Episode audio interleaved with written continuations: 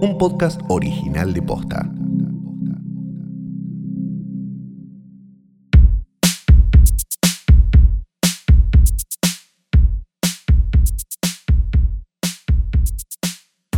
Buenos días, buenas tardes, buenas noches o lo que sea que coincida con el momento en el que por alguna razón esto está entrando en tus oídos. Mi nombre es Fiorella Sargenti, esto es un nuevo episodio de Hoy tras Noche. El único podcast del mundo. Mi nombre es Santiago Calori y me alegra que esto esté entrando por tus oídos. Sí, no, pero- no, imagínate si alguien escucha por otra parte. ¿Cómo te metes un podcast en el culo? Este ya- Ya tenemos título de capítulo. Pero no debe haber, viste como que están esas cosas locas sensoriales. Eh, alguien que escuche como ¿A qué llamas cosas locas? Porque automáticamente cuando pensamos en agujeros pensamos en el ano. En el ano, sí. Y- porque es el universal. Es claro, es el el, agujero nos- universal. Es el que No, nos bueno, une a todos. está la boca también. Pero ¿quién piensa en la boca? Habrá más gente que no tiene bien la boca. No, el, eh, el ano hay más gente que deben hacer con el ano cerrado o algo así. Yo conocí a alguien que nació sin ano y hubo que abrírselo. Sí, claro. Como los De hombres niño, que- ¿no? Sí, como, Peor, peor. Pero. como los hombres que nacen con el agujerito muy chiquito y se les tienen que meter como una eh, un cañito de pelo Claro, o algo sí, así para, sí, claro, para que puedan- bueno, hacer lo mismo, y sí, no se les llene de pis. Claro. Y se dan cuenta cuando están por morir porque están llenos de caca o de pis. Sí, sí, sí, sí. Y para, pero viste que hay gente que huele colores y eso que ahora no me acuerdo cómo se llama. Ah, no, no tengo idea. Eh, sí, hay gente que tiene eso. Mira, vamos a poner oler colores. Es como el oído absoluto, pero con la napia. Sinestesia se llama. Ah, sinestesia. Las personas como que nombre de productora. Debe haber una productora que se llama Ven sonidos, huelen los colores y saborean las formas. ¿Por qué no escuchan un podcast por el ano? Claro, pero el tema es que el podcast es un objeto. in- in- ¿Cómo se llama? Tiene un nombre. Pero ya se rió. Y ya no hay forma de sacarle la risa a ese niño que tiene. Pero no, pero hay algo que es Pero difícil porque es un objeto intangible. Eso quería decir. pero no sé si ven palabra. los sonidos, los ven a los sonidos y también lo pueden percibir. Claro, pero el podcast, ¿dónde está? ¿Cómo es Dios quiera que esté en un teléfono chiquito. Sí. Porque si está en un teléfono grande, No. ni hablar de que lo esté escuchando en una tablet o en una computadora Pero es por de vibraciones. escritorio. Es por vibraciones. Ah, no es que se Sal- está metiendo un CPU en el orto. No, ah, yo me lo imagino algo así como.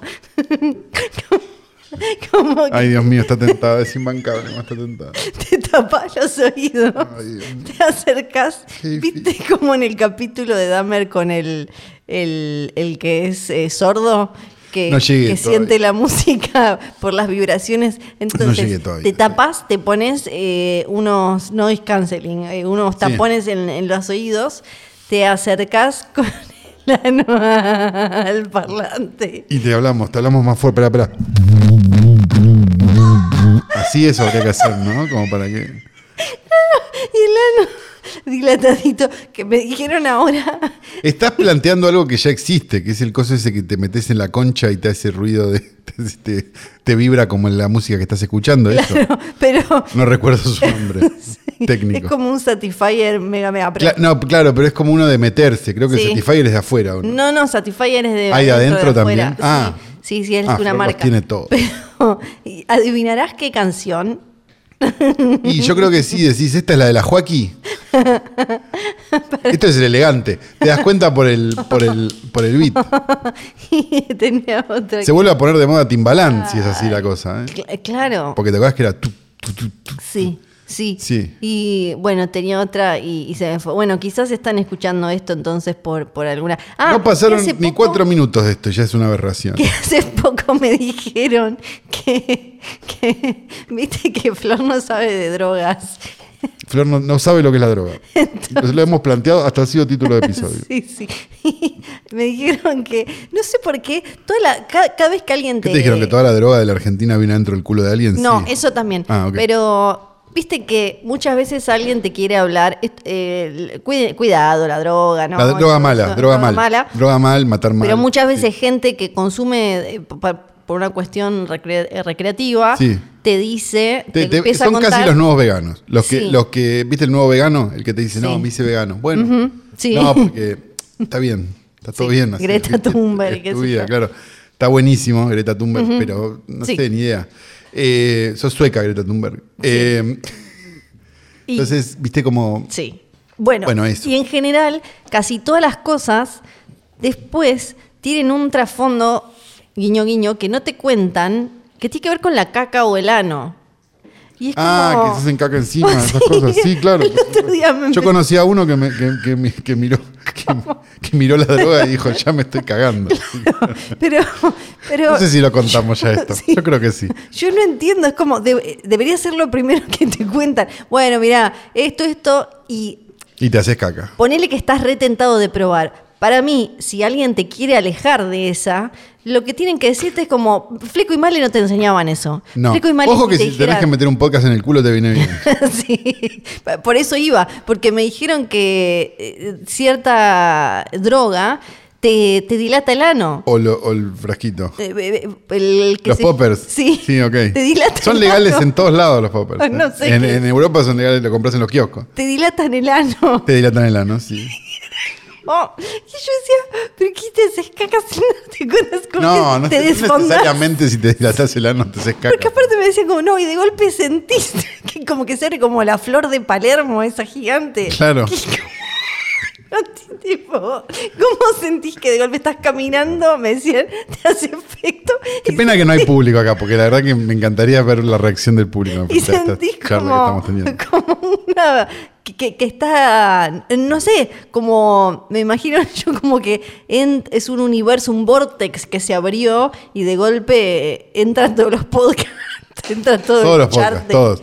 Te escuchás Podcast. todo, todo y trasnoche, todos Claro. los, los casi 100 capítulos de trasnoche. Claro, pero, por- pero lo entiendo para determinados usos, pero deberían las campañas, en vez de sol sin droga y no sé qué gilada, Pero es que no- deberían decir perdón. te cagas encima, se te, se te abre que se- Pero te vas no, a perder no el estoy short. viendo, perdón, pero vos estás, Sí. estás haciendo un poco, esto, esto va a herir seguramente a alguna comunidad que está escuchando Ay, no, esto. otra vez Porque no le veo algo malo a que se te dilate el ano.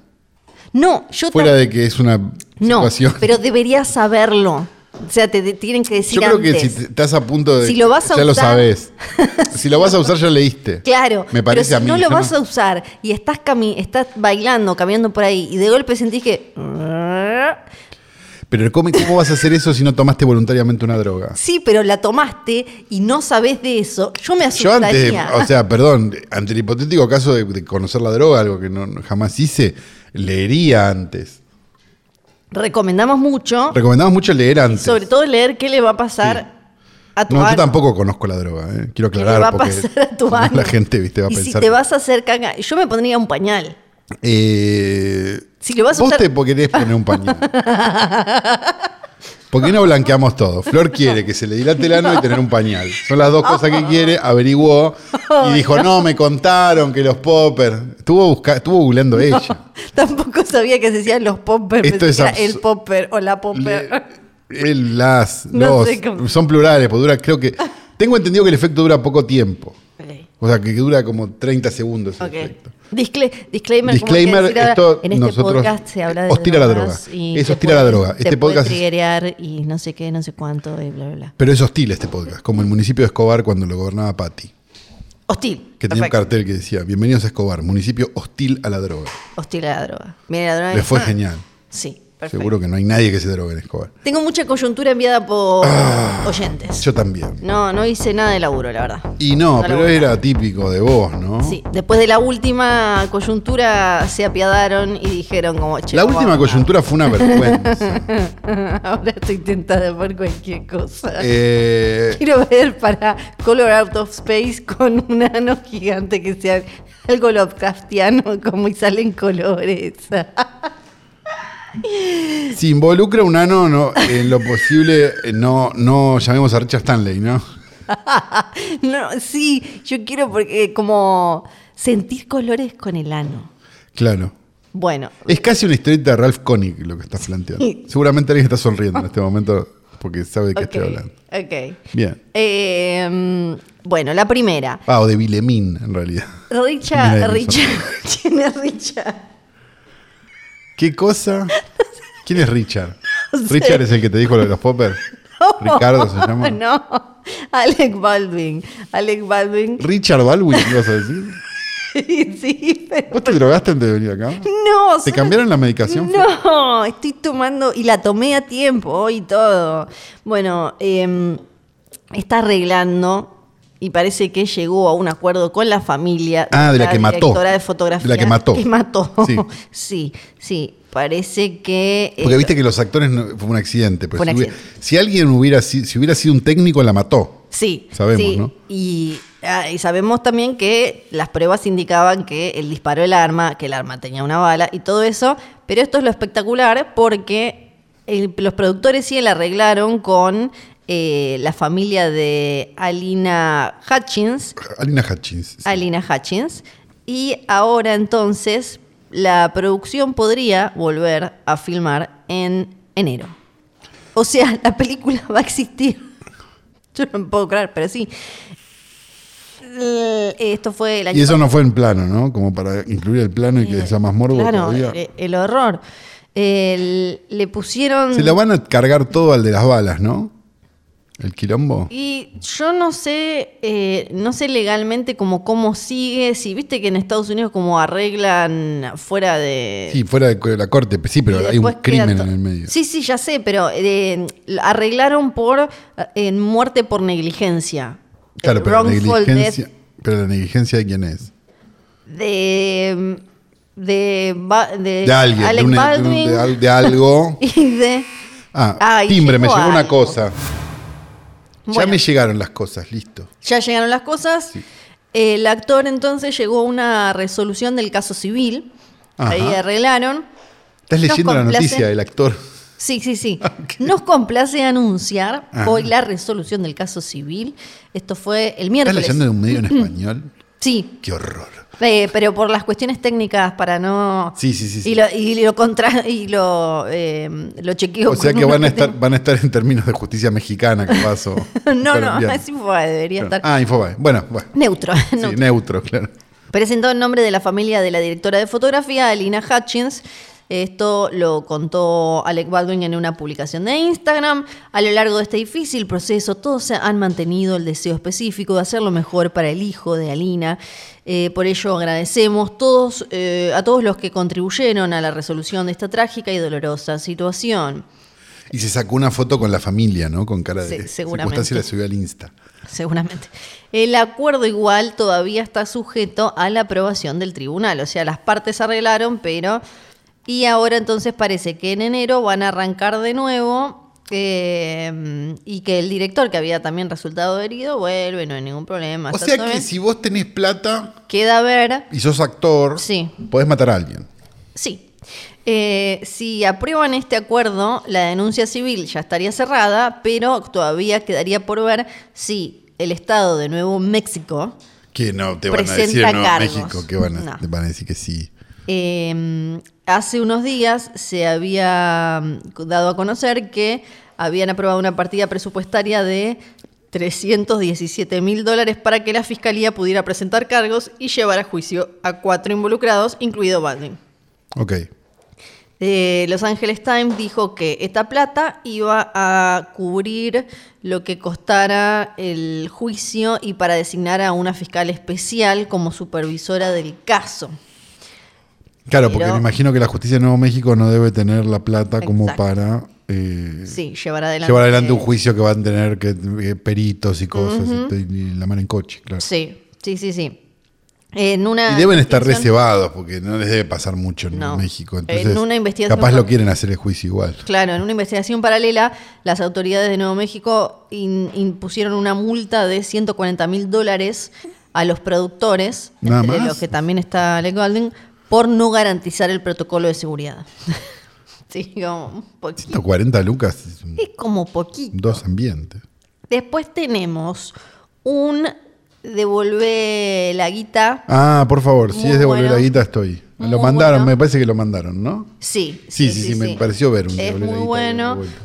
Y eh, estoy chequeando otro. Hay otro que mandaron que me parece que es falso, pero Ah. ahí lo estoy chequeando. Esto llegó. Ya está chequeando poquito. con la máquina de chequear, ya tiene una máquina de chequear. Tengo una máquina de chequear. Sí. El primero es Christian Bale, que nos encanta ya. Nos Christian encanta Bale Christian nos Bale. encanta porque intensidad y todo. Sí. Está eh, promocionando la película esta mm, Amsterdam. Entonces está dando mucha nota. Mucha Sí. nota en la que está contando ¿Qué tal mucha es esa película? No la vi todavía. Ah.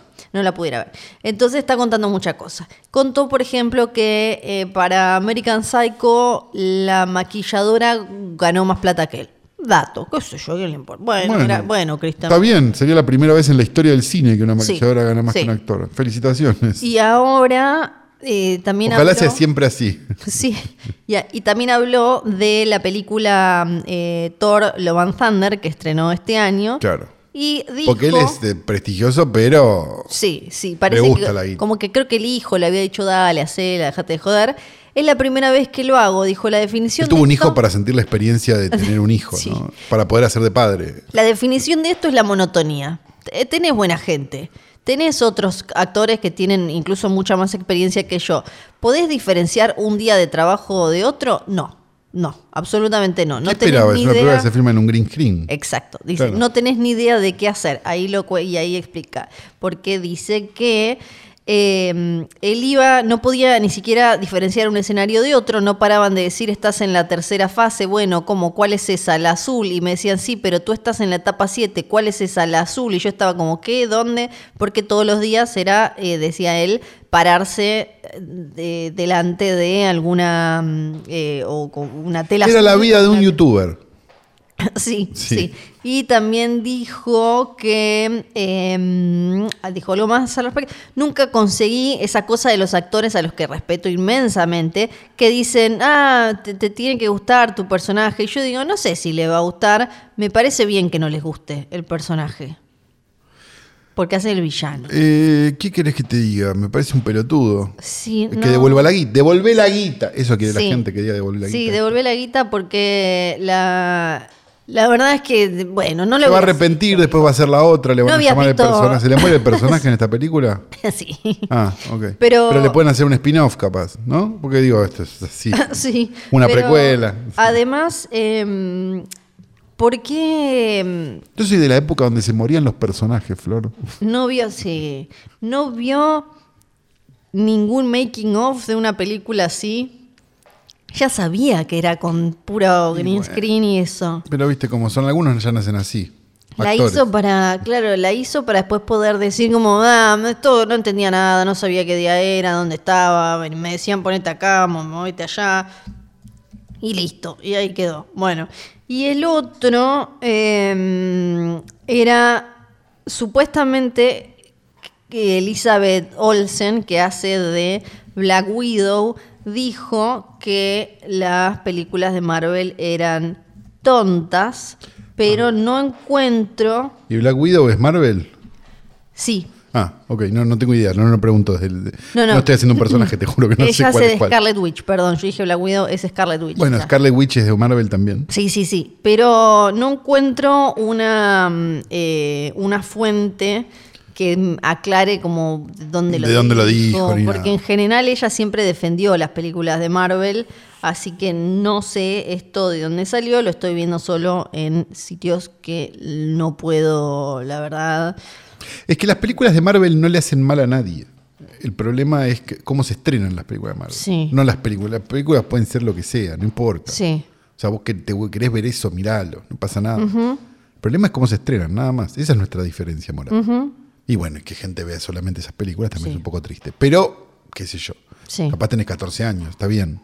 Tenés 30 y pico y qué sé yo. Eh, tenemos también acá una noticia que no podía esperar, realmente. Yo estoy anonadado. Realmente Tengo el ano totalmente nadado Ah, con esta noticia porque hemos encontrado un fueguino exitoso.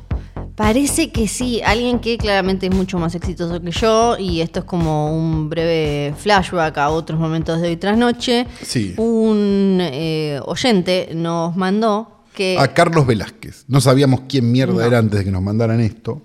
Pero, Pero ahora- aparentemente tiene un single Sí. que se llama Party with Paris, disponible en Spotify y en todas las plataformas. Tiene 153 likes. Tiene 2.000 followers. Sí, bueno, pero está en no sé qué país viviendo y em, está no sé trabajando si es con Paris mira, Hilton. mira, me haces doler con esto que estás haciendo, porque Porque no, no te parece. para mí no es más famoso. que Para mí es más exitoso que yo. Está en. en- Con Paris Hilton. Con Paris Hilton en Abu Dhabi, no sé. está. Pero Flor no le importa a nadie. Bueno, para mí sí. Para mí es más famoso y es más exitoso. Bueno, Flor quiere a alguien más famoso que ella. Ahí está. Un chabón que tiene 2.000 followers en Twitter. Está bien. Sí, sí. En Instagram. Hay más coyuntura porque eh, enviada, por estaba tratando de chequear lo de Elizabeth Olsen, no lo encontré, la verdad. No. Es en una entrevista en Variety supuestamente, pero en la entrevista no encontré que dijera que O sea que no. eran O sea que es mentira. Sí.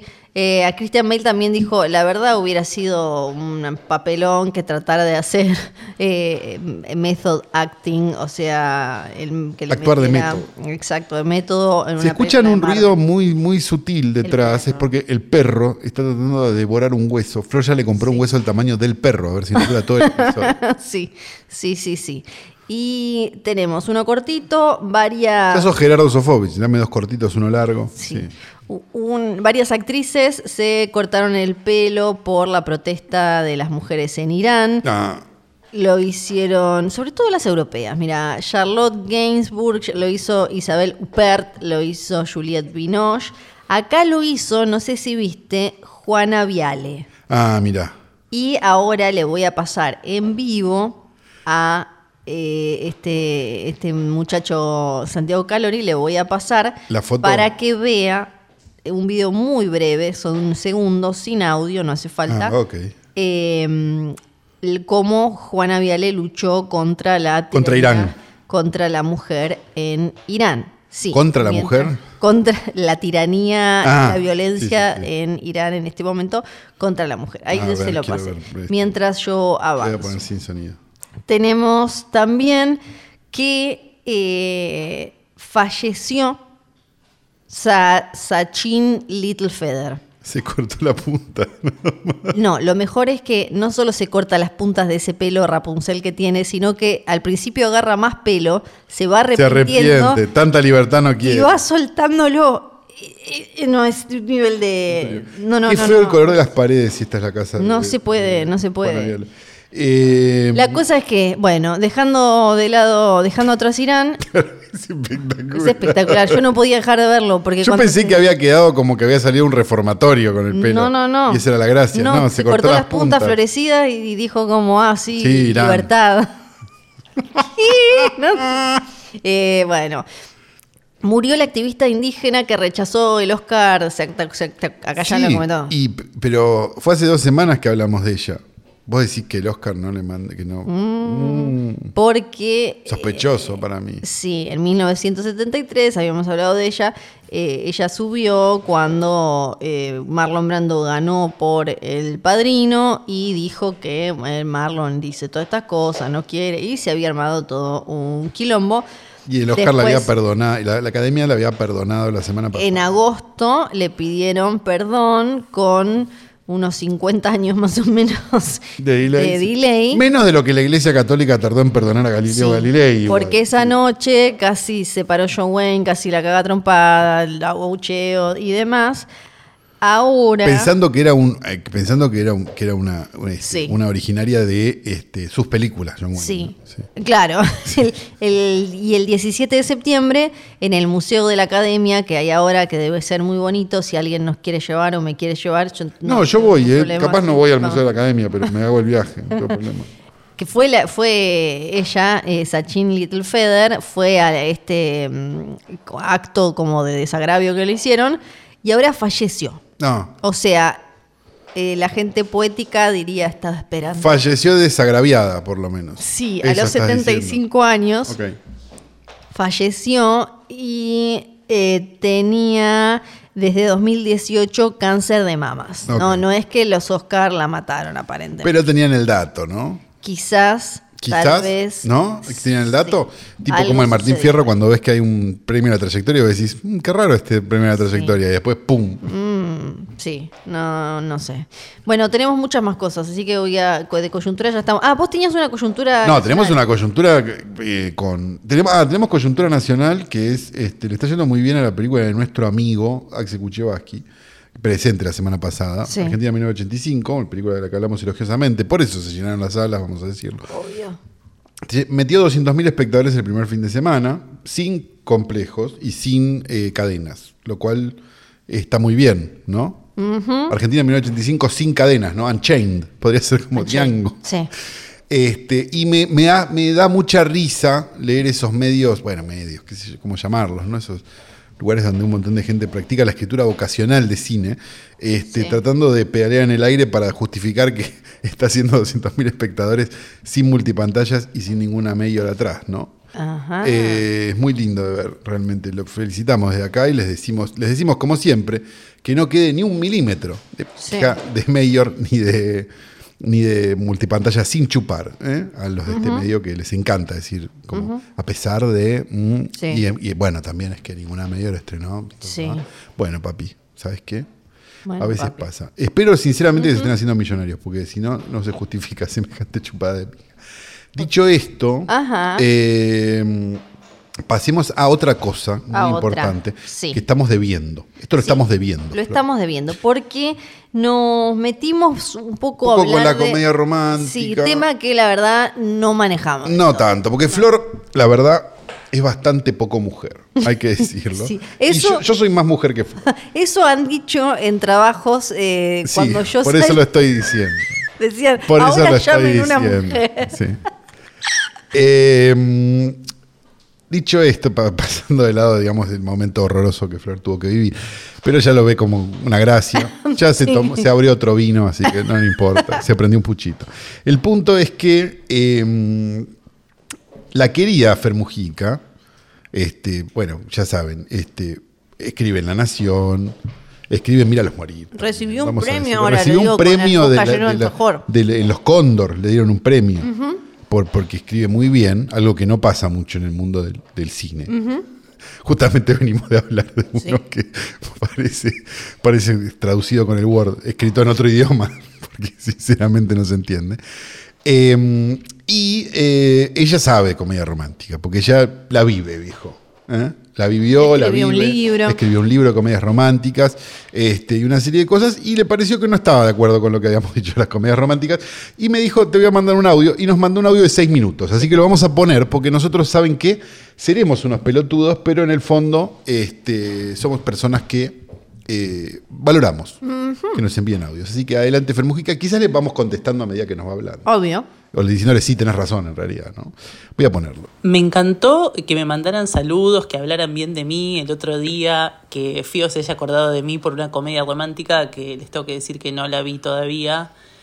Y aunque le tengo fe a Clooney y Julia Roberts, no sé si al director de Mamma Mía le tengo tanta fe, pero bueno, hay que Ah, verla, claro. ¿no? Eh, Fuerte.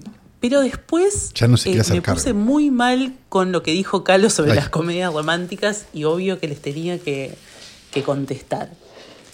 Eh, el tema primero es que solo las comedias románticas malas son las de un tipo que quiere convencer a una mina y la mina se convence al final.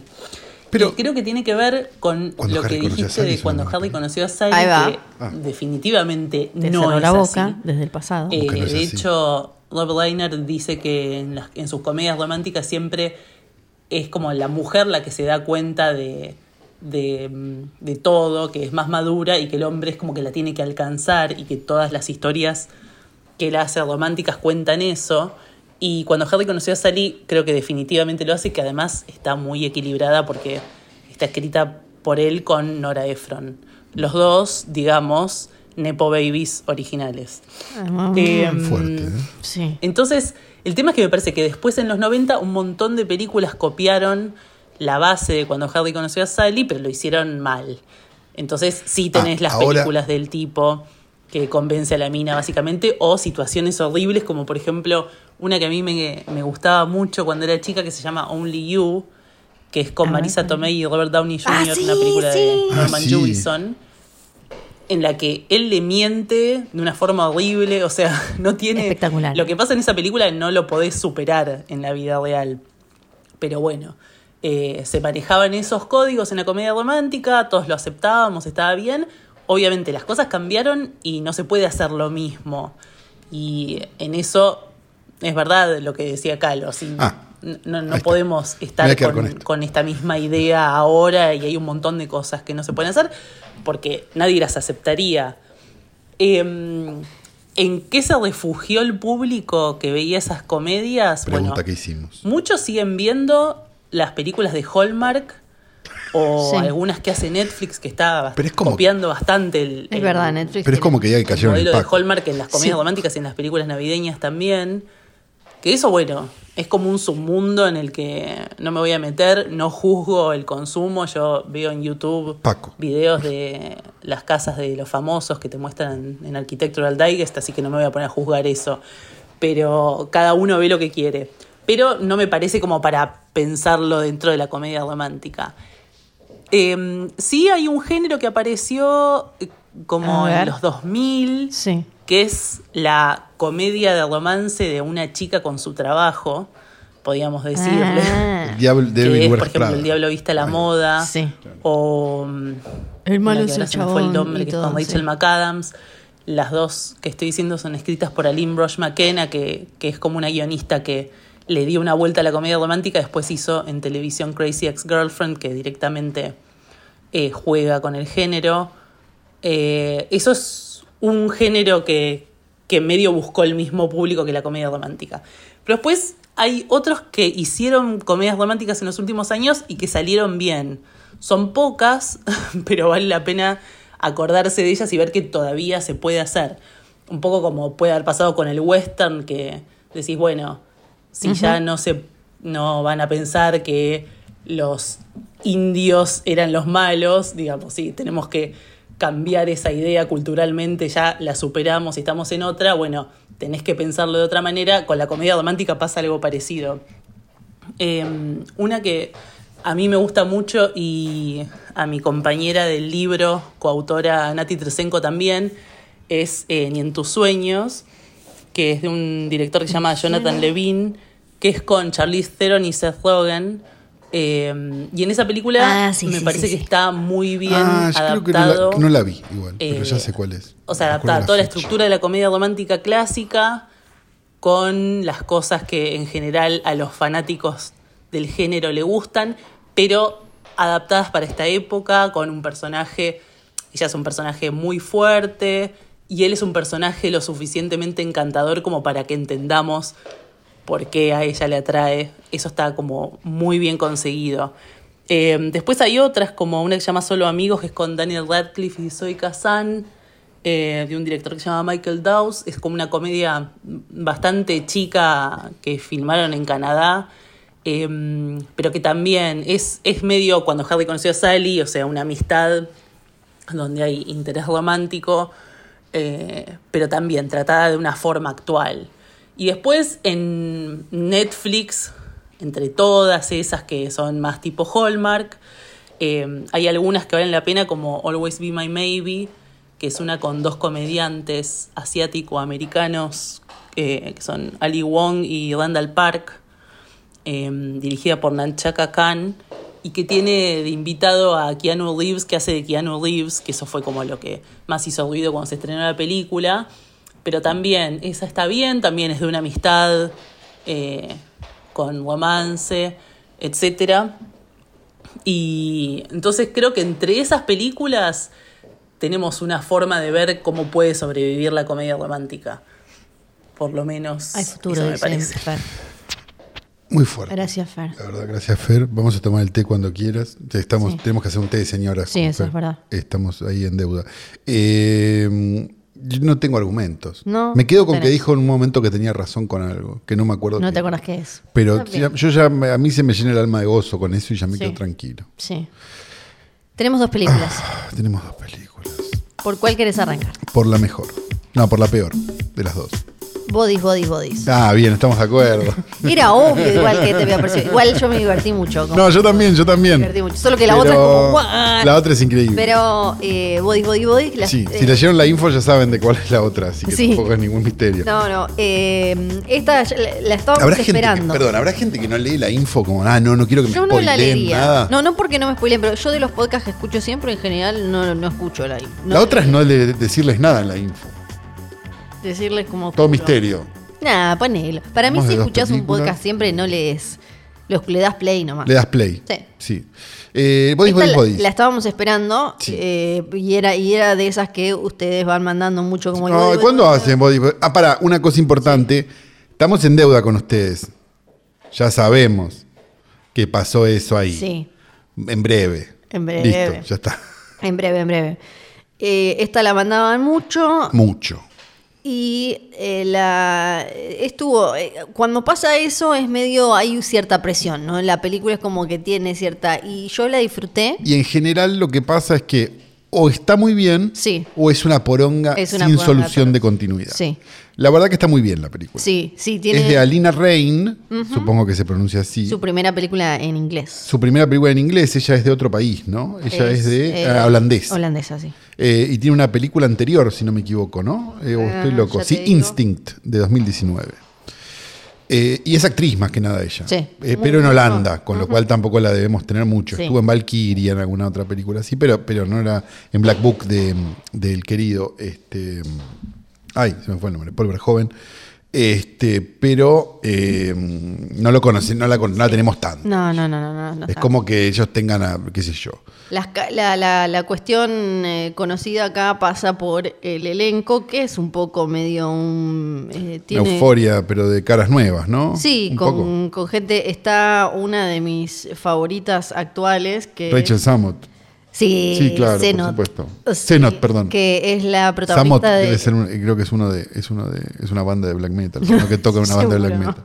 Que es la protagonista de Shiva Baby. Sí. Me parece ella, eh, bueno, espectacular en la, La otra chica de las cejas. Sí, genial en esta. Si vieron, también es muy buena en entrevistas. Estuvo en lo de mm, Seth Meyers y es muy graciosa. Es graciosa. Es es muy una- graciosa. es- y hay otras que no las tengo de otro lado, pero deben ser de todas series, ¿no? Me imagino. Las Y imagino todas algunas series. películas, ¿eh? Está, eh, está la que hace de mm, la de Borat, la Ah, claro, sí, la, la hermana de Borat. María Sí, esa- esa sí la Sí. supuesta, la falsa hija de Borat. Sí, esa me acordé. Está em, otra chica que la otra no es conocida, pero hay otra que me- no me acuerdo el nombre.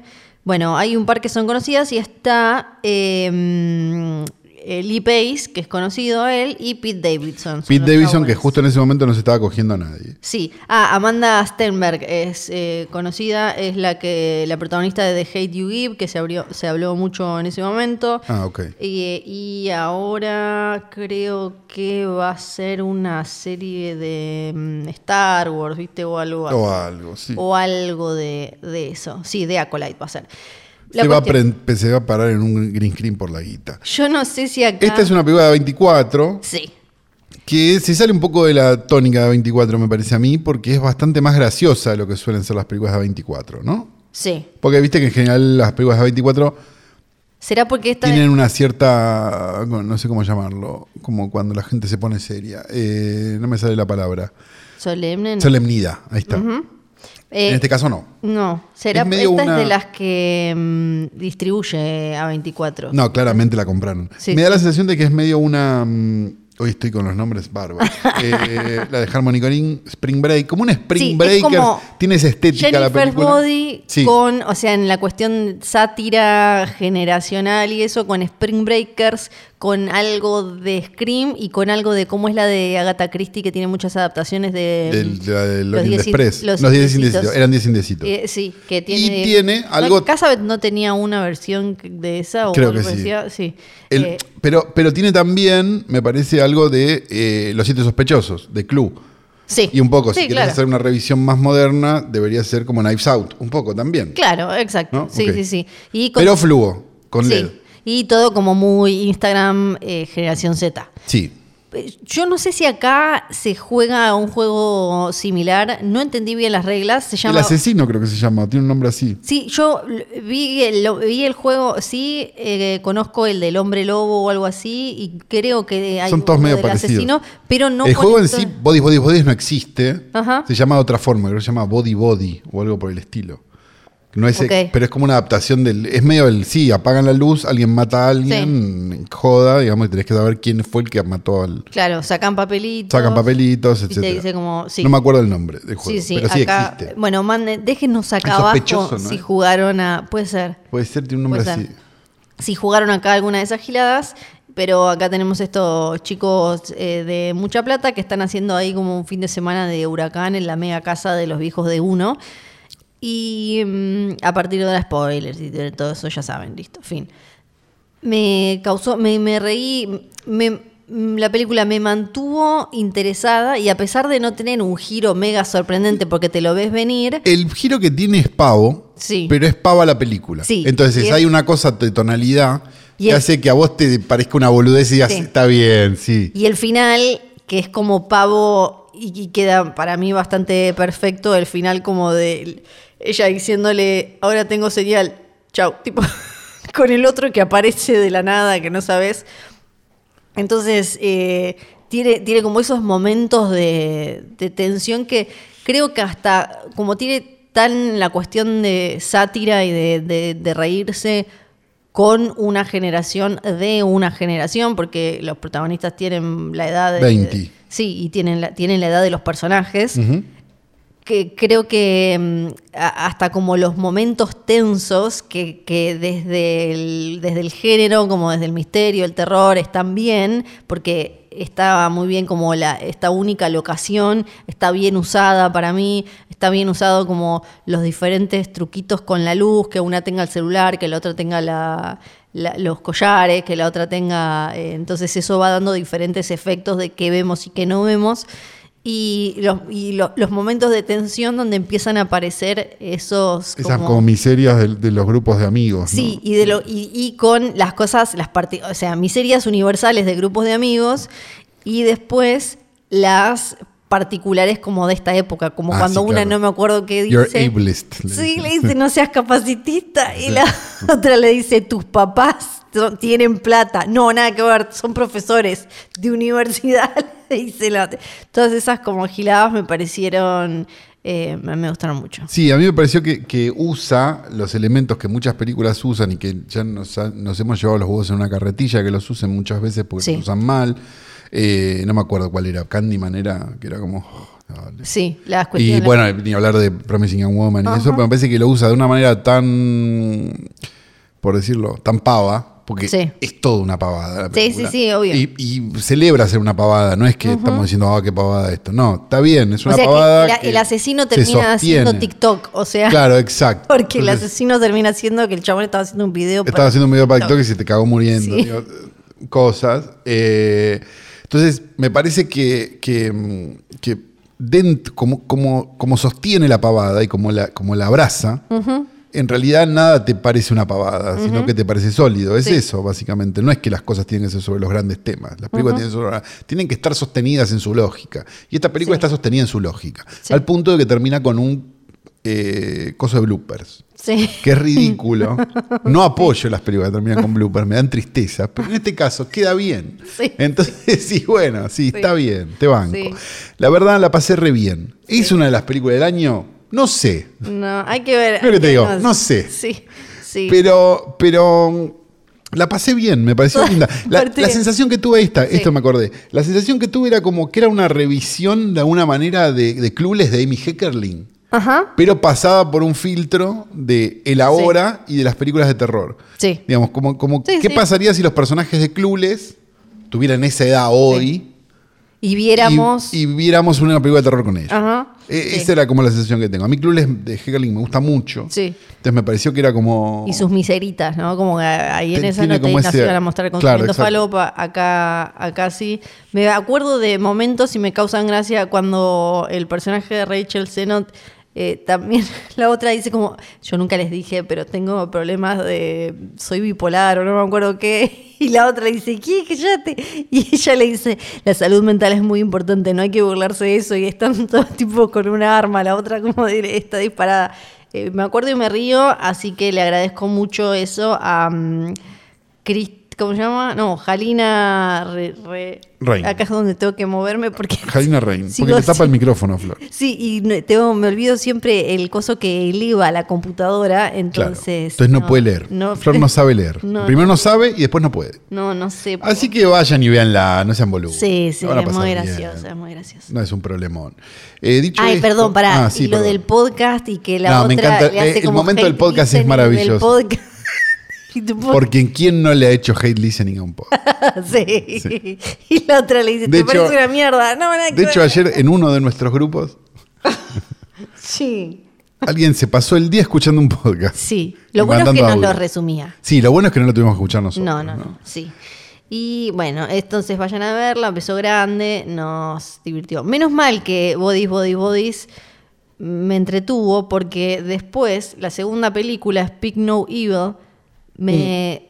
Top 10 del año. Me des, Perdón, destrozó el... Estamos frente a... Sí, menos mal que Las vi en ese orden también.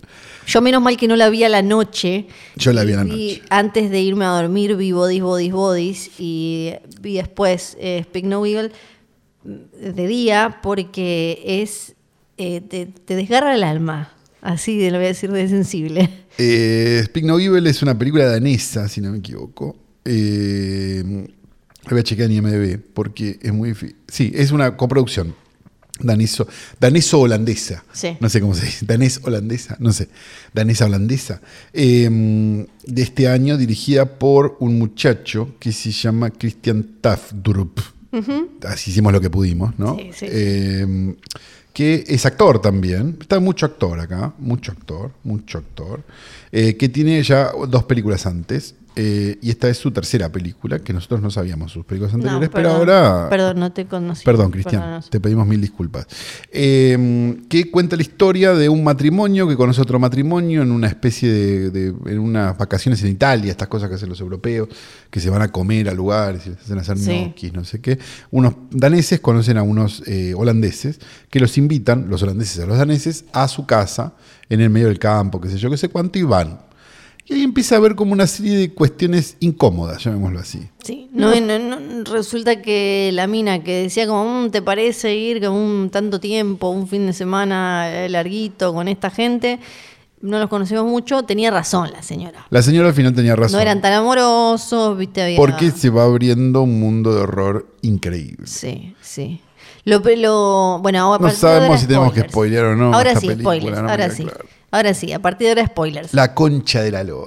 sí, sí. Lo primero, como para ir, para ir hablando de las partes livianas, me, un me, genera mucha eh, como simpatía barra ternura como eh, los europeos de este sector van, por ejemplo, a Italia y es como, ah, ñoquis, ah, comer todos juntos en una mesa, ¿viste? Claro, como, sí, sí, sí, lo llama la atención todo. Como, hace, dan un beso, como todo, tipo así.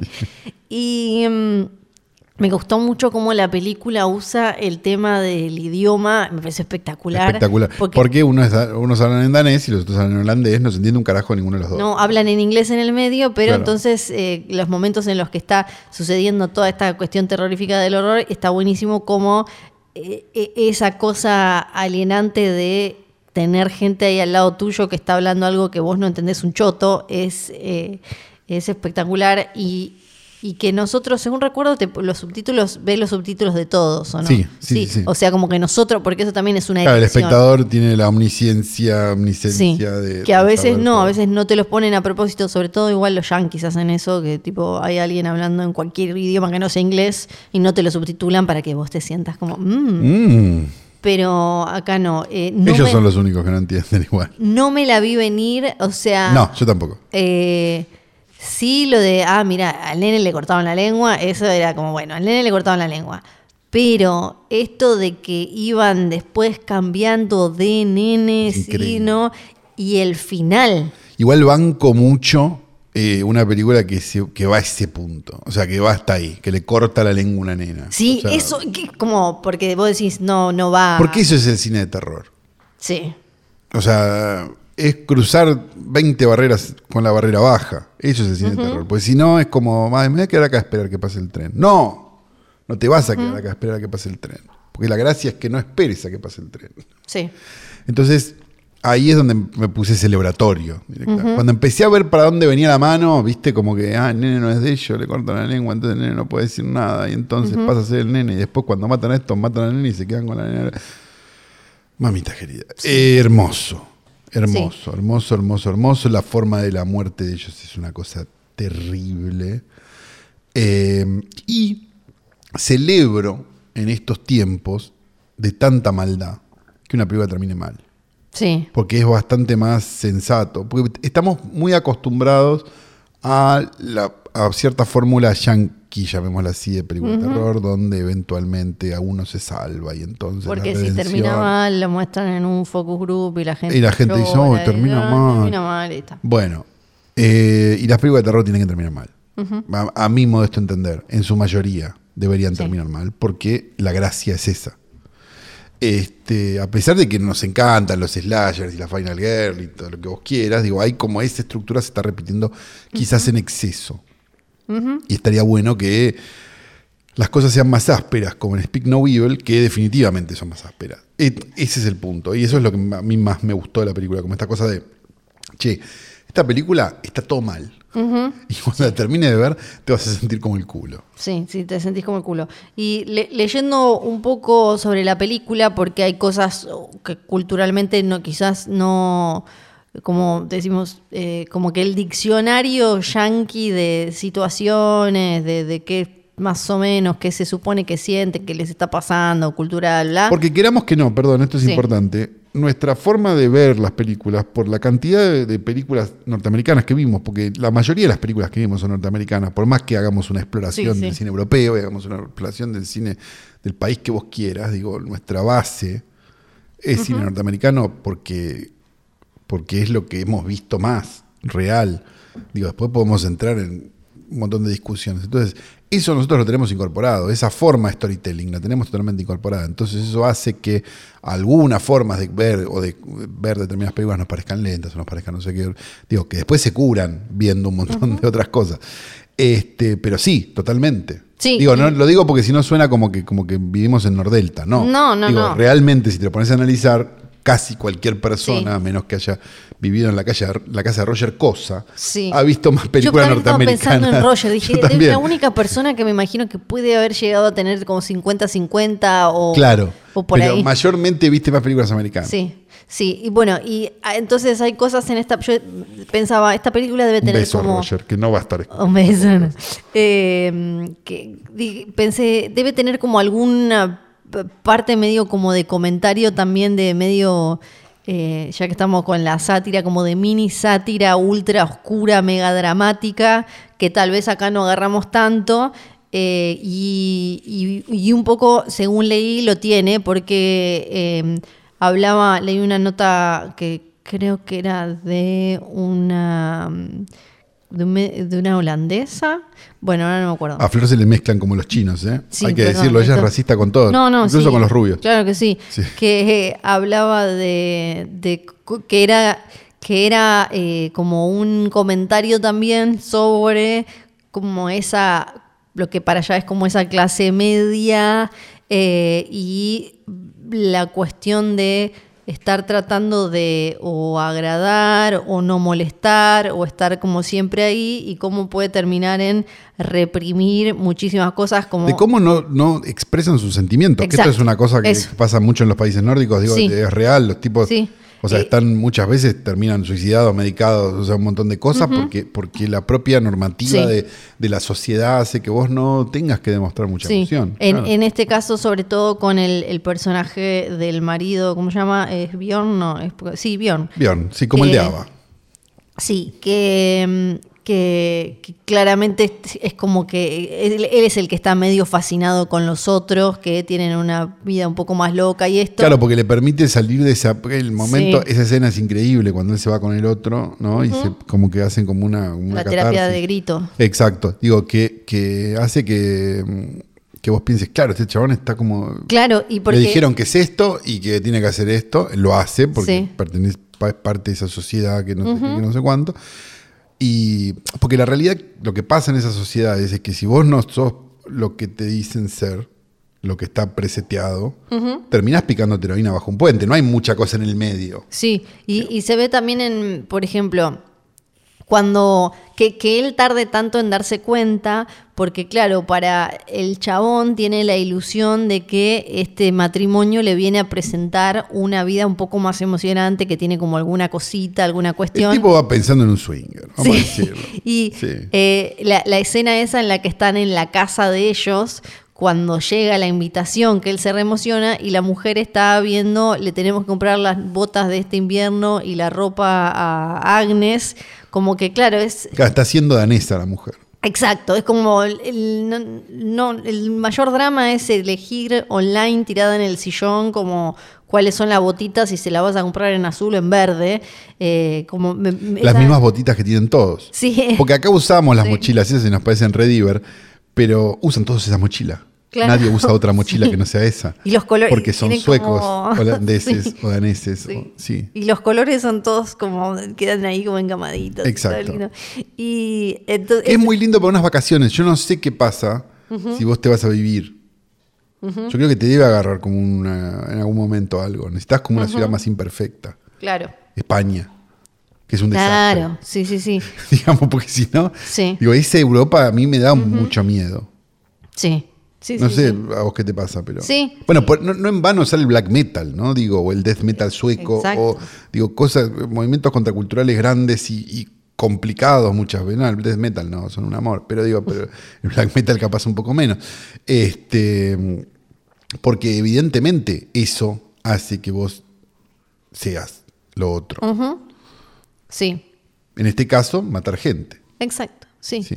Y cuando intentan buscar entre ellos las eh, qué diferencias son culturales y qué diferencias son simplemente porque son como eh, distintas familias y eso, y como que ellos están todo el tiempo tratando y Se unen, el- hay una cosa medio graciosa, medio argentinos uruguayos, ¿viste? Sí, eso, como Entre que- ellos como que hablan mal de los chilenos, ¿viste? Que tienen como esa cosa eh, eh, holandeses, daneses contra los suecos. Sí. ¿No? Hay Sí, algo sí. de eso. Sí, bueno, es muy, no sé el nombre original, no, pero Sí, tiene un nombre tipo Astern. sí, sí No significará algo como tan genérico como Speak No Evil, pero No lo sé. Eh, el título es muy bueno porque cuando entendés por qué Speak No Evil es eh, Sí, sí, sí, muy interesante. Aparte no sabés a dónde va. Bueno, yo no sabía dónde, voy- dónde iba tampoco porque no veo trailers, no leo sinopsis. no, yo o sea, si también me tengo que ver una película, veo el afiche y veo la película. Sí. Listo. Yo- si yo pudiera no- no ver el afiche, también. pero, pero bueno, es imposible. Este, con lo cual no tenía idea para dónde iba a ir. Imaginé que iba a ser No, yo más tampoco. un. imag- Imaginé, no, digo, me di cuenta que era un. Que era un. ¿Cómo se llama? Un slow burn, de alguna manera. Sí. Tipo, listo, bueno, perfecto, hay una incomodidad, hay un algo, hay un no sé cuánto, pero no sabía para qué lado iba a ir. Yo imaginé que iba a ir para un lado choto como de como de abuso, de algo por el estilo. El- No. el momento- Ese momento es terrible, mamita.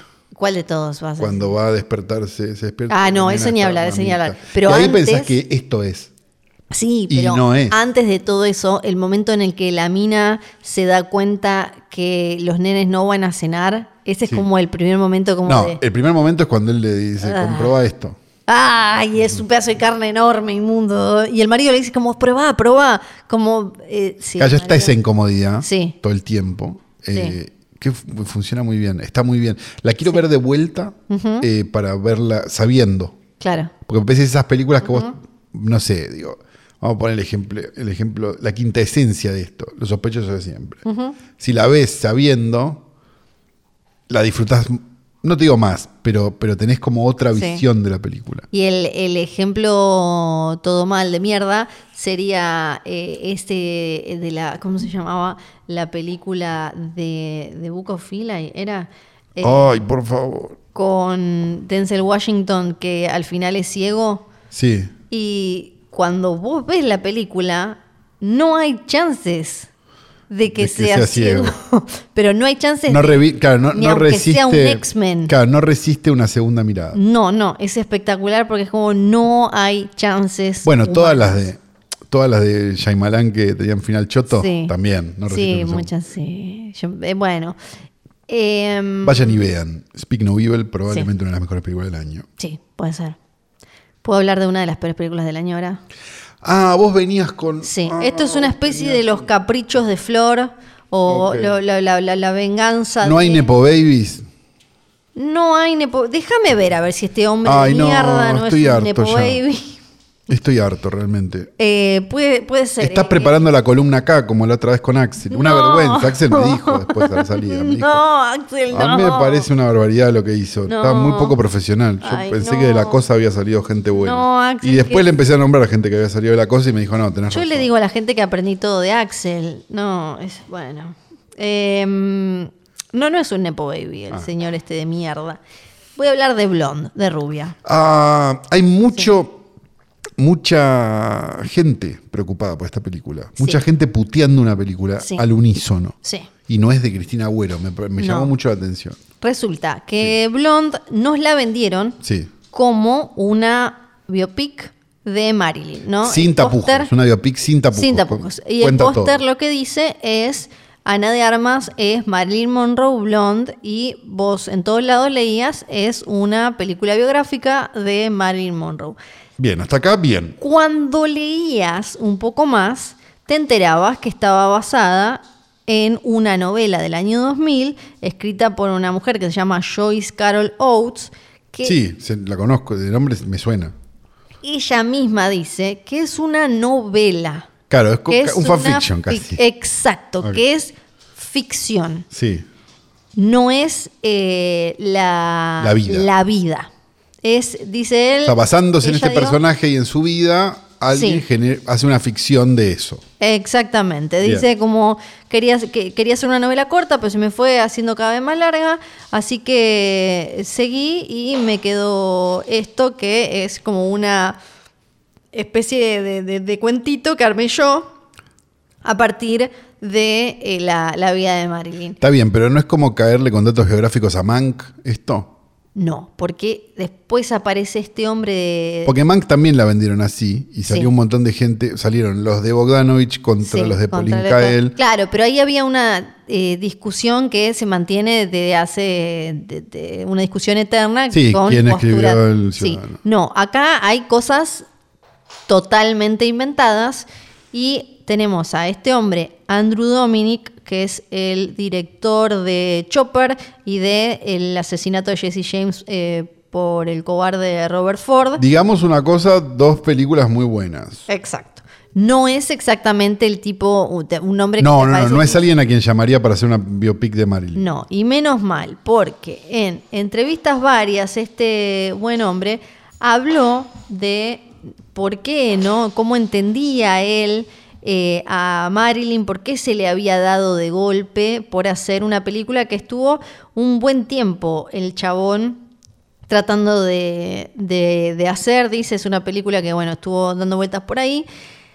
Y mm, el tipo dice cosas como en entrevistas promocionando la película. ¿Se acuerdan que Ana de Armas había dicho, le fuimos a pedir a la, lo habíamos sí, fueron a la tumba a hacerle Sí. un, una Bueno, medium casi. a Como, como filmaron en locaciones reales de, vinculadas con Marilyn, también dijo como la sentíamos ahí. Claro, la sentían a ella eh, cagándolos, tipo. Diciendo, ah, dale, la concha el tu hermano". Conjuro 4 Sí, era, sí. era eso. Eh, Andrew Dominic dice que pasó más de una década preparando esta película. Supuestamente, según él, leyó todo lo que hay para leer sobre Marilyn. Así le dijo, leí todo lo que hay para leer. Todo. Todo. Todo, dijo. Y Sí, eso también lo leí. dice. Conocí gente que la conoció, hice un trabajo enorme de research, de, de búsqueda, me interioricé en todo, Y compró una ficción. pero al final todo se trata sobre este, este libro en particular. Y adaptar este libro O sea que adaptaste un libro, Andrew es, Sí. y atención a esto, adaptar este libro es realmente adaptar los sentimientos que el libro me provocó. El nivel de cabeza metida en su propio ano, no ¿Cómo te sé. metes a Andrew Dominic en el culo? Sí, ¿no? O sea, sí, como sí. para cerrar el chiste del principio. Sí, es como él dijo, al final leí todo, qué sé yo, pero en Pero al final una- voy a hacer lo que quiera. Y voy a hacer una película sobre cómo a mí me pegó el libro. Es como que vos veas. una mina. Es como que vos digas, bueno, ¿cómo hago un bizcochuelo? Mira, así, te bu- buscas el Paulina Cocina, te dice, mira, pones tanto, que tanto, tanto, y después decís, yo voy a poner lo que quiera. Y, y- porque Y te sale como el orto el bizcochuelo. Claro, porque Claro. además toda la película te quiere vender, Netflix te quiere vender que es sobre los sentimientos de Marilyn, que es cruda porque te muestra todo lo que sufrió, y cuando vas a leer la entrevista del tipo, el tipo dice, es la película se trata sobre lo que el libro me hizo sentir a mí.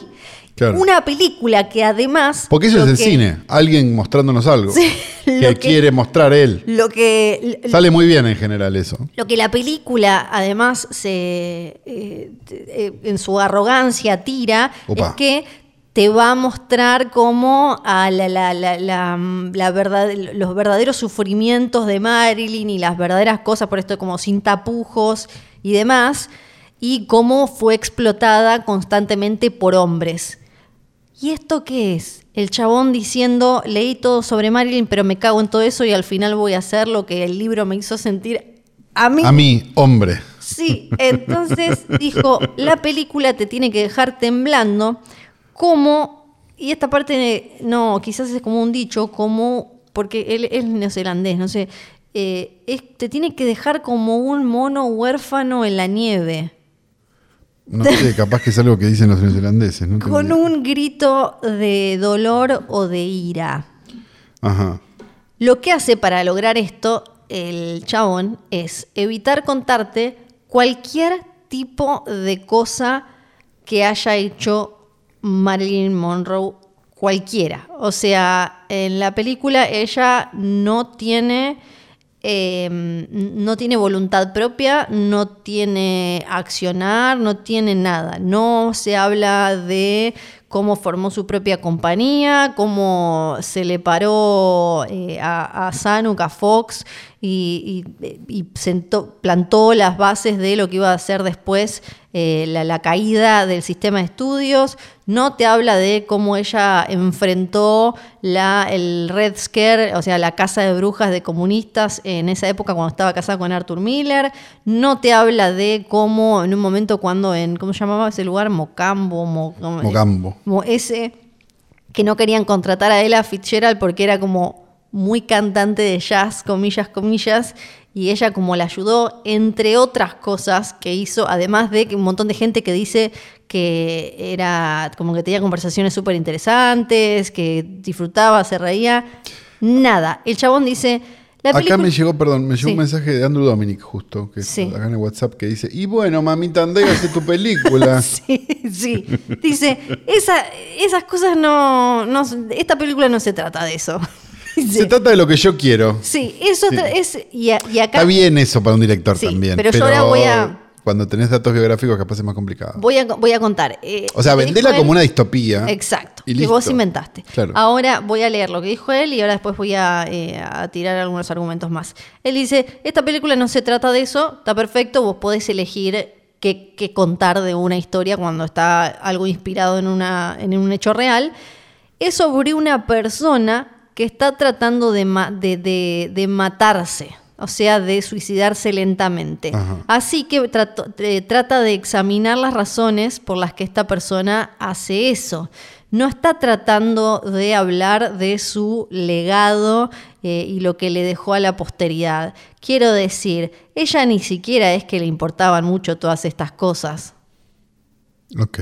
O sea, le no solo no lo pone en la película, sino que en las entrevistas dice, y al final era, una boluda ella, o sea, no tampoco es que le importaba eh, los derechos laborales, ni, los derechos de la mujer, ni nada. Al final dice, la, la ves a Marilyn Monroe y ella tiene todo lo que la sociedad nos dice que es, eh, es deseable, es famosa, es hermosa, es rica. Es como una versión eh, Instagram de su vida, lo tiene todo y ella se suicidó, dice. Como Ah, una marcando. Sí, o sea, él. Casi, bueno, tendría que hacer la prueba de Nisman él. Sí. ¿no? Como para ver qué Pa- opina. Exacto, porque la, oficialmente la muerte de Marilyn fue eh, decretada como posible accidente o intencional, no suicidio cerrado, listo, pum. eh, Bueno, pues él leyó todo, así que habría que él hacerle leyó caso. todo, Sí, para mí eso es lo más importante. Dice, no el resto, no, Ok. lo- no los momentos de, de fortaleza. Dice, bueno, sí, ella eh, luchó contra los hombres eh, poderosos de los estudios, porque sabe, ya sabes, las mujeres son tan poderosas como los hombres, pero eso es viéndolo con un lente que a mí no me interesa. Yo estoy tan más interesado en cómo se sentía, estoy interesado en lo, lo que era su vida emocional. Tengo entendido, yo no vi la película. pero- Ahora, ahora me voy a meter en cómo es la película. Ah, ok, ok, ok. Eh, y bueno, después habla de Ana de Armas y qué sé yo, que para mí en unos años vamos a ver la película de Ana de Armas traumada por lo que fue filmar Blonde. Porque Claro, la tipo Bjork y cantidad, Trier. Sí, la cantidad de minutos que pasa en tetas Ana de Armas en esta película no tiene sentido. Está toda la película en tetas. Cuando no está en, en público Marilyn, eh, pero si está, no sé, en una habitación con tres o cuatro personas, está en tetas. O sea. Ana de Armas está en tetas toda la película. Y ella decía como, no, me repreparé. Claro, sí, porque el tipo este Porque te estás dijo, en tetas, claro. Quédate en tetas todo el tiempo.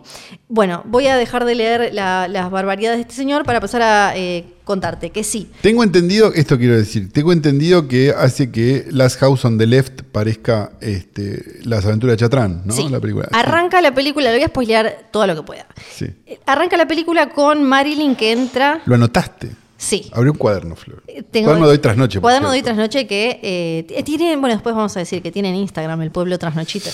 Basta. Eh, la película arranca con que ella va a la oficina de un señor Z que todo indica que es eh, el chabón este Daryl Daryl Zanuck. eh, Zanuck, y de Fox. Podría ser, si no, Samuel Z. Arkoff de American International Pictures, pero dudamos que sea él. Sí, sí, no. Y ella entra y apenas eh, saluda y el chabón la, a- la viola en el escritorio. Se sabe obviamente que en esa época había, eh, lo- los productores hacían abuso de su poder y con muchas, esto lo hablamos mil veces acá, con muchas eh, actrices jóvenes eh, te- terminaban en algún tipo de acoso, de abuso y demás. No hay pruebas igual de que sí, Sanu parece que andaba, le mostraba el pito a varias y todo, pero en el Como caso... parada. Sí, en el caso de Marilyn, nunca se dijo, nunca ningún biógrafo, biógrafa, biógrafe llegó a acercarse a algún tipo de Dato, dato, claro. que dijera que Sanuk violó a Marilyn. O sea que es el señor Z. Sí, el señor Z, aparte, lo, lo primero que hace la película es mostrarte... No había tantos con Z No. en Hollywood. Es mostrarte que ella llega a Hollywood, o sea, la película arranca así, ella llega a Hollywood y el- lo primero que hacen es violarla, decirle como Esta- no... Es el video de Welcome to the Jungle. Sí. digamos. Nos muestran cuando ella era chiquita, muy brevemente nos muestran que la madre era loca, que la madre trató de matarla, algo que creo que, no me acuerdo si fue Arthur Miller el que dijo que hubo algo, eh, algo así, pero... No, ella la pasó como el orto. Esto ya lo, lo vimos. contamos. Sí. Pero dejaron de lado cualquier momento mínimamente. Eh, dejaron de lado los abusos de ella eh, cuando fue abusada en diferentes ocasiones, en diferentes casas que, por las que pasó, pero también dejaron de lado los pequeños momentos de alegría que tuvo ella, como cuando estaba con esa especie de tía postiza. Y, Es verdad, sí, la tía postiza. Exacto. E iba eh, a ver películas y, y entonces eh, ahí fue cuando empezó a querer ser actriz. Nada de Nada eso de aparece. eso. Nada de eso. Nada. Aparece la madre está loca, la intenta matar, le habla del padre y ahí aparece la figura del padre. El padre es como está omnipresente y eh, después directamente eh, le llegan cartas del padre que le, le hace slut, eh, le hace mm, Slut sí, shaming. slut shaming le hace. Le dice como, che, alta puta, al final me te vi el culo, no puede ser, que estés, qué sé yo. Otra cosa que tampoco existe, la meten en una mm, relación con el hijo de Chaplin y el hijo de otro actor que no me acuerdo. Que, una rela- relación así tipo trío, que no existió, no hay nada, no- tampoco sé para qué está en la película. Y al final resulta que uno de ellos es el que le estuvo escribiendo cartas como si fuera el padre. La película es mega ultra paternalista, o sea, ella está como infantilizada toda la película y mm, eh, a, a nivel que ella le dice papi a todos sus maridos y todo el tiempo está no solo ella, ella buscando a su papá real, sino a papás como que estén ahí. O sea, tiene un pedo freudiano la película con... No, no es reggaetonera, digamos, no es mami, No. llegó tu papi, no. Y es un, gran, es un gran ejemplo de lo que es male gaze, que no es que male gaze sea cualquier película hecha por un tipo, es una película hecha por un tipo con eh, la presencia de personajes femeninos, de, de mujeres, con una representación claramente misógina según el imaginario masculino heterosis, que es lo y que viste cómo son, ¿no? Claro. Sí. sí. Es eh, ella eh, directamente, toda la película se la pasan real arrastrándola a lugares. Ya ni siquiera, apenas camina en la película. O sea, ese nivel. La llevan, la traen, la ponen. Eh, esa relación poliamorosa no existió. No sé tampoco qué, de qué sirve que, que- que exista, que aparezca. Fuera del chisme, digamos, o de la situación como más. Sí, vos decís como, eh, ¿para qué? Y mostrarla a ella. Siempre. Es como ella- si Luis Ventura hubiera escrito una película. Sí, Claro. es como secretos verdaderos que vos decís como esto y mm, Y al final encuentra a la mamá de Luismi, ¿no? siempre, siempre. va a- Y ella es como eh, eh, siempre un objeto sexual que no parece tener deseo propio.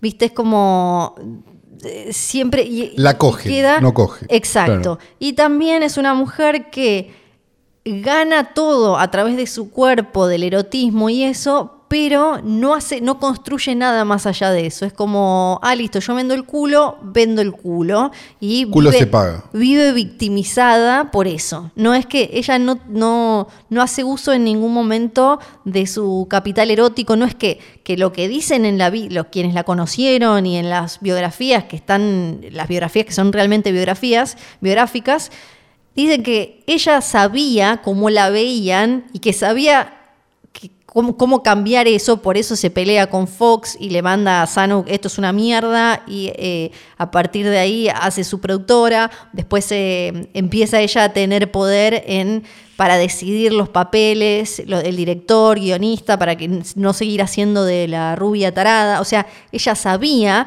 porque además se había construido ella para, para eso, que eso tampoco está, porque la película todo el tiempo ella busca a su papá y tener un hijo. Si ella hubiera querido ser Y es lo que quieren las minas, una, viejo. claro, si ella hubiera querido ser una ama de casa tradicional, se hubiera quedado con el primer marido, que acá ya lo hablamos. Ella se casa de muy piba, el marido va a la guerra, todo, pero en el medio ella empieza a hacerse modelo cuando todavía era Norma Jean. eh, Desmond. en No, Norma Mo- Desmond. eh, no, Mortenson. eh, Mortenson. Y después. no, no, eh, la Desmond Mo- es la de. Ay, eh, Sunset Boulevard, ¿no? Creo que sí. Que sí. sí, sí. Eh, y entonces eh, se hubiera quedado con ese. Pero ahí ella descubre que puede ser modelo y que se le, abren, eh, se le abre todo un universo. Y además, eh, ay, se me fue ahora, ella era mega fan de... eh, ahí es cuando ella va mucho al cine y dice, yo quiero ser actriz, quiero ser una estrella, yo no quiero esta vida tranquilita acá con vos haciéndote la, la comida y qué sé yo. Eh, otras cosas eh, que, que- que aparecen en la película. El, el tema de los fetos, los fetos que hablan. Ah, me dijiste que había fetos que hablan y ahí Sí. ya me dieron ganas de verla, pero no es, no es Eraserhead, digamos. No, hay más de un feto que habla. ¿Cómo Pero en realidad es como siempre habla? el mismo feto. ¿Es un feto, es el feto ingeniero? Es, sí, es un feto que es ingeniero, es muy confuso porque ella tuvo varios eh, embarazos que eh, perdió varios y probablemente haya tenido algún aborto, como vimos muchas veces acá, que era algo que, De Kennedy que se acostumbraba. No, de Kennedy se supone que no. Ahora vamos a hablar de- del tema Kennedy. ¿Vamos a hablar de Livón? Vamos a hablar de. Y Porque capaz que esta película termina blanqueando a Livón. ¿Qué opina Livón de esta película? Eh, creo que dijo que era una mierda. Me lo pasaron. Ah. Sí, Sí. Porque ella es como el feto que vivió. Claro, ella es Porque en la película lo que te muestran es que cada vez que ella está embarazada, y creo que antes, un cigoto o feto, la verdad no sé qué, qué- qué- en qué estadio está, le habla a ella y le dice: Mami, mami, no me mates, mami, mm, no, no, no, no. Te salió muy bien.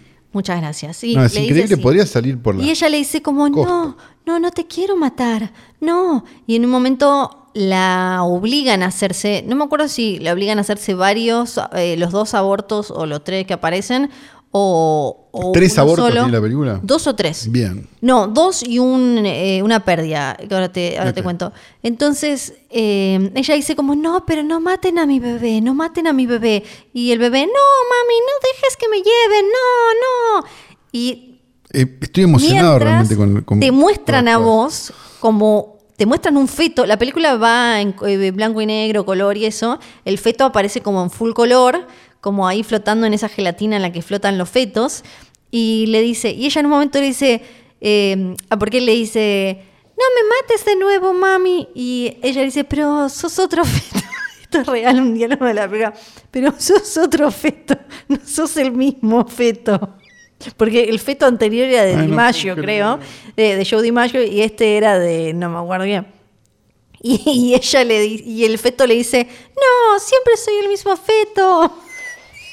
Es como imposible, porque es diferente pito. Entonces, Libón es como el, el feto que vivió. Claro, es el mismo, el feto, o sea, es el mismo feto entonces. Sí. Ivonne. y- Puede ser Joe DiMaggio. Exacto. Y después, eh, pues está el embarazo que ella pierde, que le inventan también, como ella tiene una obsesión constante por quedar embarazada y proteger. Ella quería tener hijos y era muy importante, pero lo que le inventaron de cómo pierde un embarazo de Miller es que está nerviosa en una va una gente a comer y ella está nerviosa porque se siente tonta, porque no sé qué. O sea que Laura Miller no es hija de eh, No, no Henry estaría Miller y no. Marilyn Monroe. ok. Eh, y se, se tropieza en la playa y pierde el bebé. Oh. Y pierde el bebé de una forma que la película lo grafica, tipo como que ahí le empieza a salir sangre y ahí ella queda como eh, toda loca. La, la- diferentes cuestiones. Primero, imagínate el horror si sos una persona que perdió embarazos por abortos espontáneos y vas a ver la película Claro. con el bebé que dice como, no, mami, no, tropezaste, me has matado. Eh, el horror. Claro. Y después lo que tenía Marilyn era endometriosis. Y la pasaba como el culo y tenía dolores crónicos, que por eso también tomaba un montón de, de- de- de falopitas. Obviamente la película nunca habla de eso, por eso también tuvo eh, embarazos eh, complicados por cuestiones de salud que, que tenía, no porque se cayó y se eh, dio con la bandeja de, de la picadita. Sí. Y bueno, en la película no, no El solo. perro se decidió El perro a jugar. está. Sí, sí, sí, sí. Eh, ella no solo tiene, bueno, esta cosa súper infantilizada y en constante búsqueda de este padre, sino que no tiene autonomía. No. eh, ella, ya lo, acá ya lo hablamos. Luchó activamente contra la, eh, la, la opresión de, de los actores que apenas aparecen. No Es insoportable. Apenas aparece un poco de ella quejándose porque le pagan poco, Sí. pero no aparece nada eh, desde, desde 1954 o antes. Ella estaba quejándose de, de un montón de cosas. Ella incluso como que arrancó una especie de, o intentó arrancar una especie de Me Too en, también a mediados de los 50 escribió en una revista que se llamaba Motion Picture and Television Magazine eh, Lobos que conocí y donde hablaba como de estos eh, tipos de en la industria. Eh, por ejemplo, mm, eh, ahí se me fue el nombre, ¿cómo se llama? La de Dinastía. Eh, Linda Evans. no, la de Joan Collins. Joan Collins, gracias. ¿Cómo vas a decir Linda Evans antes? No sé. Joan Collins antes dijo que cuando era muy joven y la conoció a Marilyn, Marilyn le habló como de, mira, estos tipos eh, que te van a hacer esto, y te van a querer hacer lo otro y qué sé yo. Ella también en la película aparece como una persona básicamente que no, no tenía eh, gente que la quisiera, no tenía como aliados. Las personas cercanas, eh, su, su peinador, el maquillador que está con ella, ella sí hablaba como de, ella era Norma y hablaba de Marilyn como en tercera persona, que esto aparece en la película, pero todos la usan o la, la ayudan a que de alguna manera ella sea explotada. en la vida real ella se separa del jugador Joe DiMaggio, pero después que tenían una relación donde él era, era violento, celoso y todo esto, pero después quedan con un buen vínculo y acá lo habíamos hablado y, y él la cuidaba eh, a ella también. Esto no estoy defendiendo un vínculo tóxico ni No, nada, claro, pero la verdad Pero es al lado de lo otro, claro. Sí. Y e- ella tenía amigos, tenía gente cercana, tenía, acá lo comentamos, el fotógrafo que le sacó casi todas las fotos que, que vemos de ella de entre casa y eso, eh, Sam Shaw, era un amigo, ni figura, estaba siempre con ella. Liz Strasberg, su esposa Paula, su hija Susan, personas que las hemos comentado acá, no aparecen en ningún momento. En ningún momento se habla que eh, ella no solo los tipos como poderosos o supuestamente inteligentes o qué sé yo, se acercaban a ella para acostarse. Eh, ella también era muy inteligente y coleccionaba libros y leía muchísimo. Eh, y de alguna manera entonces lo que hace la película es hacerla responsable de, todas estas cosas. Como que... mm, como que ella, viste lo que dice él de era una persona que se estaba suicidando. Entonces como que le, carga una responsabilidad a ella constante por las cosas que le pasan y mm, eh, incluso cuando hay otra parte te- te- detestable del horror que es que tiene que ver con nuestro eh, Kennedy JFK que directamente a ella la entregan y el chabón la viola, es muy desagradable, es, tipo nivel eh, Gaspar Noé o algo así, la escena de, de violación y después la tiran como por ahí, algo que no hay obviamente Ni una prueba. ni una prueba ni nada, y no es necesario porque ya le pasaron otras cosas horribles a ella como para tener que inventarle nuevas. Entonces, la, la película no te muestra ni lo que ella sintió, ni lo que ella pensó, ni lo que ella significó, ni lo que ella hizo. No es una película que represente a Marilyn Monroe de ninguna manera. ¿Querés hacer una película con Ana de Armas en tetas? Hacela. Durante, que Claro. para colmo es larguísima, durante una hora y media, hacela. Pero no nos vengas a decir que es otra cosa, porque eh, si lo haces y si mentís de esta manera, lo único que terminás es revictimizando a, a una persona, minimizándola eh, y, y ofendiendo además el, el recuerdo con algo que ni de manera como poética o simbólica aporta algo interesante a la discusión, a su legado o a la actualidad. Esa fue mi charla TED. Muy fuerte. El perro se las arregló para hacer todo el ruido posible, incluso En mi parte. comiéndose el hueso contra una puerta, porque Sí. podía, porque puede, ¿sabes? Tenemos muchas cosas para decir. La Sí. primera, que este capítulo ha sido grabado en el flamante estudio de Trasnoche, aún sin nombre. Sin nombre. Bebe Sanso ofreció un nombre. Yo le doblé Pero no me lo dijiste. No te lo voy a decir. Eh, tenemos que decir Bebe Sanso. Tenemos que decir que Bebe Sanso ha ganado un Martín Fierro esta semana. La semana ¡Es pasada, verdad! O no sé cuándo, pues no vi los Martín Fierro.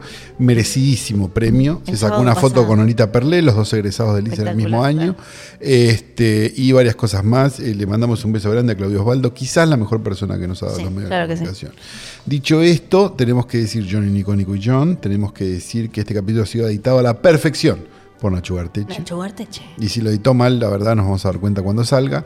Eh, y No. tenemos que decir, eh, Que este- tenemos una página en Instagram. Sí, arroba filme junto al pueblo. Y ahora hay una página del pueblo Trasnochita. No es nuestra, no nos hacemos No es cargo. nuestra, pero. No nos hacemos cargo. Pero pueden escribir, es pueblo trasnochiter, arroba pueblo trasnochiter. No nos hacemos cargo. Porque este domingo van a organizaron como una reunión, un hoy trasnoche fest, pueblo junto al filme. No, No nosotros- tenemos que develar la locación. No, pero pueden escribir a pueblo trasnochiter y todavía había lugares. Todavía había lugares. sea que no son tantos. Deben ser, deben ser tres. Amorosos, Claro, pero tres. amorosos. Y me martes, manden, manden memes martes porque a nuestra no, chicos, página, a nuestra página nuestra, Instagram. arroba filme junto al pueblo. Claro. Y porque si no el chico de redes se enoja, nos reta, nos dice que hacemos tiene todo las bolas como el orto. Que no es ningún chico, hay que es decirlo, tiene más culpa. años que experto. Sí. Ah, un beso grande a todos los que te llamaron este votante expert, Ah, ¿no? sí, po- mi sueño. Podés llegar a pensar algo distinto que lo que hay que pensar. Se me dio. Este, se te dio finalmente. Es muy lindo eso, porque, porque da para la discusión en general, ¿no? Que se- automáticamente sos votante expert cuando no pensás como ellos. Un beso grande desde acá. Hermoso igual que escuchen, ¿no? Porque es Desde lindo. Es lindo que hagan hate listening de Sí. esto. Es lo que más disfruto. Eh, dicho esto, nos retiramos hasta la semana que viene. Mi nombre es Santiago Calori. Yo soy Fred Sargenti. Tenés que decir chau, decir Ah, chau, chau, chau, sí, claro.